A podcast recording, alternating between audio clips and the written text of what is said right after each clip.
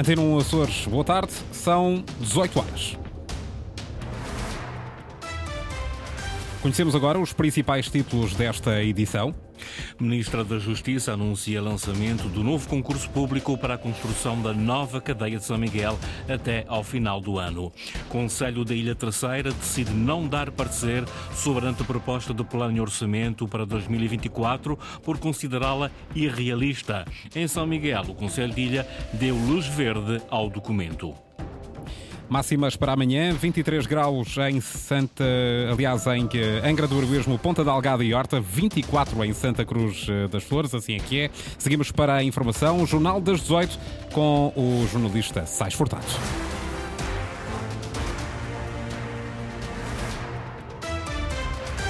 A Ministra da Justiça anunciou hoje em Ponta Delgada que até ao final do ano vai ser lançado novo concurso público para a construção da nova cadeia de São Miguel.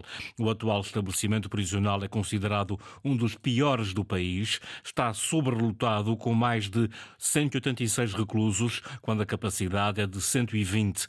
Catarina Sarmento e Castro confirma que o projeto faz parte do Plano Plurianual de Investimentos da Justiça.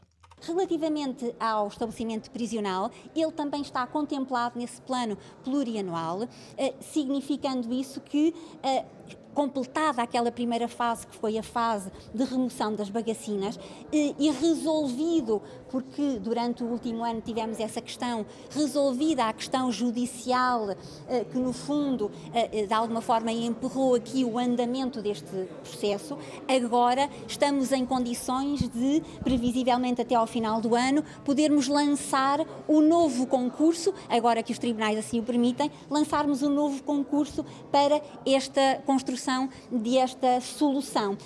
Este é já o segundo concurso público para a construção da cadeia em São Miguel. O Tribunal Administrativo do Sul decidiu pelo relançamento do processo concursal após recurso de um dos concorrentes que foi excluído. A construção de uma nova cadeia é reivindicada pela região há mais de uma década. Assunto levado a Santana, onde o Ministro da Justiça reuniu esta manhã com o Presidente do Governo num encontro à porta fechada, já publicamente na cerimónia de assinatura de um memorando com a Cruz Vermelha Catarina, Sarmento e Castro anunciou vários investimentos para os Açores no âmbito do Plano Plurianual da Justiça 2023-2027. Ana Leal Pereira. No global, este plano plurianual contempla 200 milhões de euros para o edificado da Justiça com prazo de cinco anos. Já para os Açores, os montantes não foram revelados pela Ministra, mas não faltam promessas. É o caso das obras na cadeia de apoio da Horta, que, segundo Catarina Sarmento e Castro, vão arrancar no próximo ano. Há um ano visitei esse estabelecimento prisional e podemos, durante este ano, trabalhar com o município para podermos, de facto, concretizar as obras já em 2020. 2024, beneficiando esse estabelecimento prisional daquilo que é já hoje este plano plurianual de investimentos da Justiça. E a decorrer estão já intervenções no Tribunal de Angra do Heroísmo. Essa obra está já de facto a decorrer e, portanto, é mais um passo, no fundo, não só na melhoria das condições de quem lá trabalha, mas também para servir as pessoas, aquelas que são mais frágeis, aquelas que têm de recorrer aos tribunais, aquelas que são, no fundo, as vítimas eh, e, portanto, também aqui melhorando as condições das instalações. Prometida também pelo Governo da República foi a realização de melhorias em palácios da Justiça na região. Vamos poder já começar a planear as intervenções na melhoria de conforto do Palácio da Justiça da Praia da Vitória, de Santa Cruz da Graciosa e da Horta, seguindo as obras na Santa Cruz das Flores e a requalificação também prevista nesse plano dos Palácios da Justiça de Ponta Delgada e da Ribeira Grande. E da Ministra da Justiça há mais uma promessa sem data à vista e desta vez aos Corvinos, uma visita às instalações do Balcão Mais, já instalado na ilha. Quanto a projetos já concretizados, diz Catarina Sarmento Castro, foram criadas oito salas de atendimento e audição de crianças em tribunais de família e menores nos Açores.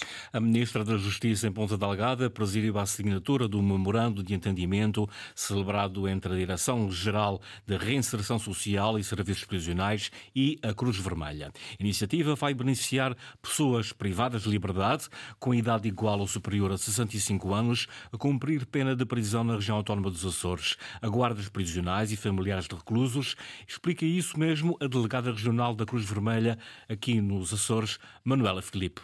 Vamos fazer uma experiência piloto aqui em São Miguel. Uma das primeiras ações já é eh, o apoio psicológico aos guardas prisionais, apoio psicológico a famílias com mais de 65 anos de reclusos que uh, estejam no nosso estabelecimento daqui e vamos fazer uh, socorros psicológicos, que é uma ação que temos com a sede nacional que vai ser já implementada aqui. Temos psicólogos, já estamos a, a recrutar, Vamos começar já a trabalhar em breve e vamos já definir como é que será a estratégia para a implementação no terreno.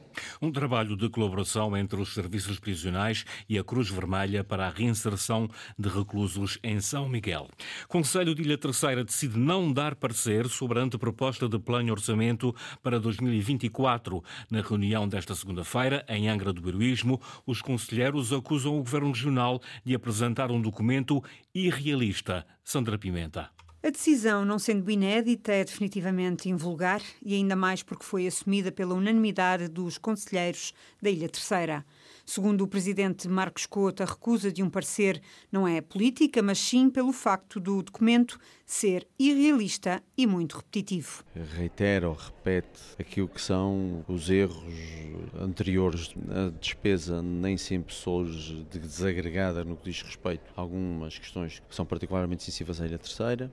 O volume e o investimento não passa de um conjunto de intenções que são reiteradamente colocadas no orçamento, mas que não vêem a sua execução concretizada. Como tal, entendeu o Conselho de Ilha, por unanimidade, não se pronunciar sobre o mesmo. Uma decisão que o Conselho de Ilha da Terceira espera que venha a ter consequências práticas. A Terceira não pode ver eternamente adiados os seus investimentos, permitam o desenvolvimento económico da Ilha Terceira e voltamos outra vez sempre a falar dos mesmos, do porto, do aeroporto, do porto de pipas, das estradas, os transportes, os transportes aéreos, portanto, aquilo que sistematicamente ao longo dos últimos 20 e muitos anos tem estado inscrito no orçamento e não, não tem tido consequência. Portanto, o termo inclusivamente utilizado é que é um orçamento inconsequente. Até começamos a perceber que efetivamente estes orçamentos correspondem a intenções reais e não meras intenções que não passam depois do papel. As justificações do Conselho de Ilha da Terceira para a recusa em emitir um parecer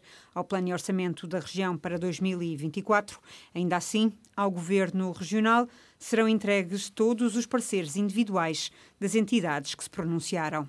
Por sua vez, o Conselho de Ilha de São Miguel decidiu esta tarde, por maioria, emitir parecer favorável ao documento apresentado pelo governo açoriano. Jorge Rita, presidente do órgão consultivo, garante que a decisão foi tomada com responsabilidade e que a anteproposta de orçamento responde a várias preocupações da maior ilha dos Açores. Inês Linhares Dias. Com 24 votos a favor e 17 contra, o Conselho de Ilha de São Miguel optou por emitir parecer favorável à anteproposta de plano e orçamento da região para 2024. Os montantes alocados a investimentos essenciais são um ponto favorável, mas é preciso prestar atenção à execução, alerta o presidente do órgão consultivo, Jorge Rita. Mas que para nós o que é mais relevante que tudo, sempre ao longo das anos que eu tenho dito, não é só os montantes, que o papel leva tudo. É essencialmente as execuções e as boas execuções. E a expectativa que nós temos é que nas próximas a execução melhore de uma forma substancial em relação ao ano anterior, que é essa mesma expectativa. Por isso também nós demos o voto favorável, precisamente o Conselho deu o voto favorável, precisamente na expectativa que a própria execução seja melhor do que o ano anterior.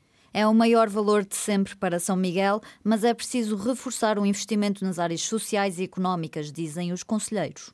Sim, as, as questões da solidariedade social, na área da solidariedade social, pensamos nós podem sempre melhorar também, porque são aquelas mais prementes, as questões da própria economia em si também. Portanto, existem algumas melhoras, vê-se claramente. É um, melhor, um maior plano de sempre para, para, para São Miguel, portanto, temos que reconhecer isso. Agora, que obviamente aqui há que sinalizar algumas situações que pensamos nós que ainda podem pode vir a ser melhoradas. Com esperança numa melhor execução e mais investimento em algumas áreas, o Conselho de Ilha de São Miguel dá luz verde à proposta de plano e orçamento do Governo. Governo da República autoriza lançamento do concurso público internacional para as rotas aéreas não liberalizadas entre os Açores, o continente e a Madeira. O Governo define que esse concurso é para os próximos cinco anos, a compensação financeira de 45 milhões de euros. A novidade é a entrada da rota Terceira Funchal-Terceira nas obrigações de serviço público, onde voltam a constar as ligações entre Lisboa e as ilhas do Faial, Pico, Santa Maria e ainda a rota Ponta da Algada-Funchal. Segundo a resolução do Conselho de Ministros, publicada hoje em Diário da República, o concurso vigora a partir de março de 2024. Para esse ano estão previstas seis, previstos, aliás, 6 milhões e 780 mil euros de compensação financeira. Entre 2025 e 2028, o valor por ano é de 9 milhões de euros. 2029 fecha as contas com uma dotação de 2 milhões e 220 mil euros. No diploma do Governo da República não é feita qualquer referência nem à retroatividade, nem a qualquer pagamento a efetuar à SATA que tenha assegurado as obrigações de serviço público citava defende fim da privatização da Azores Airlines. O presidente do Sindicato dos Trabalhadores da Aviação e Aeroportos acredita que não está escrito no processo de reestruturação da SATA a imposição da privatização da Azores Airlines e defende o fim do processo. Os planos de reestruturação e, sobretudo, de entidades como a União Europeia, que, embora nós saibamos que eles condicionam inteiramente as políticas de um determinado país, eles são muito moderados quando descrevem imposições. E, e, de facto, aquilo que queremos crer é que não está escrito tem que ser privatizado. E, mesmo que faça referência a isso, o plano não é público, falo para depois de 2025. José Souza, presidente, o citava em declarações à Lusa. Num comunicado emitido hoje, o sindicato volta a apelar ao Governo Regional para que pare imediatamente o processo de privatização que consideram um erro. Recorde que o júri do concurso público de privatização da Azores Airlines, do Rupsata, excluiu na sexta-feira, no seu relatório intercalar, o concorrente Atlantic Consortium por não ter assumido a sua proposta como vinculativa. Mantém-se na corrida o outro consórcio, a New Tour MS Aviation. O cachalote, o avião que gerou 42 milhões de euros de prejuízo, foi o alvo das perguntas dos deputados ao ex-presidente da SATA, Paulo Menezes. Os trabalhos da Comissão de Inquérito à Gestão da SATA prosseguiram esta tarde.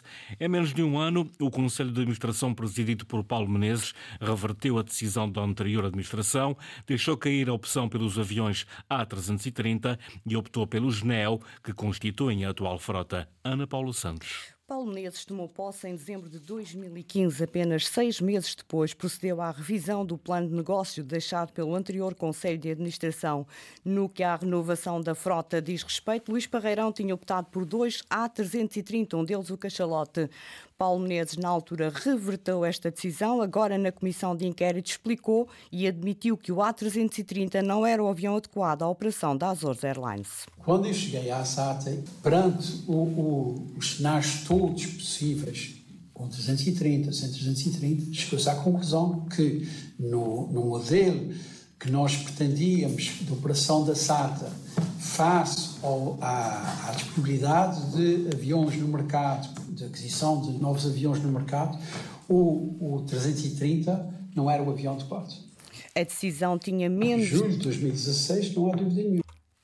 A decisão de optar pelos A330 tinha menos de um ano. Foi tomada pelo Conselho de Administração que antecedeu Paulo Menezes, liderado por Luís Parreirão. Questionado pelos deputados, Paulo Menezes recusou comentar, quis apenas falar do trabalho desenvolvido por si e pela sua equipa. Julho de 2016, não há dúvida nenhuma. Não tinha, não, naquela altura, não tinha, havendo a frotas, as frotas que existiam no mercado disponíveis, nomeadamente o 321, e uma vez que não se tinha adquirido ainda o segundo 330, era preferível uh, tentar uh, devolver o 330, ou encontrar um comprador para o 330 e, uh, e, portanto, e avançar com a, com a frota que uniformizasse todos os aviões que, que a gente tinha. Paulo Menezes e a sua equipa trouxeram para a Azores Airlines os Neo 321. O cachalote, no pouco tempo que operou nos Açores, gerou mais de 42 milhões de euros de prejuízo. Esta tarde, na comissão de inquérito, Paulo Menezes confirmou que houve negociações, quer com a TAP, quer com a iFly, para que uma das duas companhias aéreas integrasse o avião. Os Açores têm um plano de ordenamento marinho concluído e esperam que este seja integrado no Plano Nacional sem qualquer adulteração. Afirmação feita por José Manuel Bolieiro durante o evento Fora da Caixa, promovido pela Caixa Geral de Depósitos, hoje em Angra do Heroísmo. Essas áreas definidas cientificamente das áreas de reserva marinha e offshore que possam ser colocadas ao decisor parlamentar, à Assembleia Legislativa até ao final deste ano, com a definição de 30% de proteção. 15% totalmente protegidas, os outros 15%, como aliás termina os EDS das Nações Unidas, parcialmente protegidos. Sim, queremos fazer parte da estratégia geopolítica, geoeconómica, neste domínio do que o mar e a economia azul representam para Portugal, para a União Europeia. Sim, sentimos com legitimidade para exigir retorno económico deste ativo da natureza? O evento teve como tema o mar e o desenvolvimento económico dos Açores e o Presidente do Governo aproveitou a ocasião para reforçar o descontentamento pela falta de gestão partilhada do Mar dos Açores após a aprovação na generalidade da nova Lei do Mar na Assembleia da República. O Presidente do Executivo aproveitou ainda para deixar o Mar dos Açores como solução de futuro. Somos o terceiro mar da União Europeia, o quinto da Europa em geral, o vigésimo do mundo inteiro, e, portanto, temos um elemento sequestrador de carbono que é decisivo e impactante no mundo. Porque não refletir sobre no futuro um mercado voluntário de créditos de carbono que possa merecer um rendimento pela parte deste ativo de natureza que representa o nosso mar na economia regional, na economia nacional. Paulo Moita Macedo, presidente da Comissão Executiva da Caixa Geral de Depósitos, sobre o tema do mar e das alterações climáticas, afirma que é preciso mais ação e legislação para o setor empresarial. Ainda estamos muito na sensibilização, mas com algumas entidades a fazer questões concretas. Por exemplo, há compromissos significativos por parte da indústria de diminuir a sua pegada de carvão. Vai ser preciso também legislação, nós, neste momento, à data de hoje, ainda não temos sequer legislação para comparar o que é que as empresas fazem. Portanto, apenas as empresas cotadas são obrigadas. Portanto, em janeiro do próximo ano as coisas mudarão, mas, portanto, nem sequer sabemos quem, quem, quem quer reporta, e basicamente reportam as empresas cotadas, depois reportam um ou outro banco, e, portanto, é muito difícil sequer dizer às empresas se estão no bom caminho ou se estão no mau caminho, se precisam de acelerar muito mais ou, ou, ou não. O evento a decorrer em Angra do Heroísmo centrou atenções nos impactos atuais das alterações climáticas e nas problemáticas e soluções que o mar pode dar. Gonçalo Ferreira, do Arrives Kickboxing Club, sagrou-se campeão do mundo numa prova que decorreu na cidade de Munique, na Alemanha. O atleta admite que esta conquista foi a concretização de um sonho, Luís Lobão. Este foi um fim de semana inesquecível para Gonçalo Ferreira com as cores de Portugal.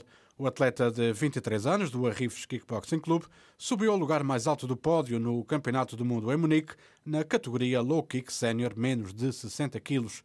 Gonçalo Ferreira fala na concretização de um sonho. Fiquei sem reação, não, não, não sei como explicar. E fiquei, fiquei muito, muito, muito feliz mesmo. Não, não, não, não há palavras para descrever. Foi, foi um momento muito, muito especial. Praticante desde 2017, Gonçalo Ferreira explica os principais ingredientes para este sucesso. É, muito, muito trabalho, muito treino, muita dedicação. Está muito focado. Os meus, os meus colegas também ajudaram muito os meus treinadores, o Renato, o mestre Nilton, também ajudaram muito, estiveram sempre a apoiar e é isso, é muito trabalho e dedicação para conseguir, é o, é o que faz a diferença. A viver o momento mais alto da carreira, o atleta admite nem sempre ser fácil conjugar a vida profissional com os treinos. Preciso ter muita força de vontade para conseguir conciliar o trabalho com os treinos, porque nós saímos de trabalho já, momento todos os atletas de Arribos, aqueles que, que já fazem competição e tudo, também todos trabalham e é complicado. A gente já sai de trabalho cansado, ainda tem que ir treinar e treinar se for tipo ter para conseguir trazer resultados. Mas pronto, com dedicação e esforço e vontade, tudo se consegue. Depois desta conquista, Gonçalo Ferreira tem agora pela frente um novo desafio. O seu primeiro combate semi-profissional que irá decorrer na Ribeira Grande. O soriano Gonçalo Ferreira sagrou-se campeão do mundo de kickboxing numa prova que decorreu na cidade de Munique, na Alemanha. Sais Furtado com as notícias às 18 horas. Recordo que a informação está também atualizada na internet, aceda a cores.rtp.pt ou ao Facebook da Antena 1 Açores.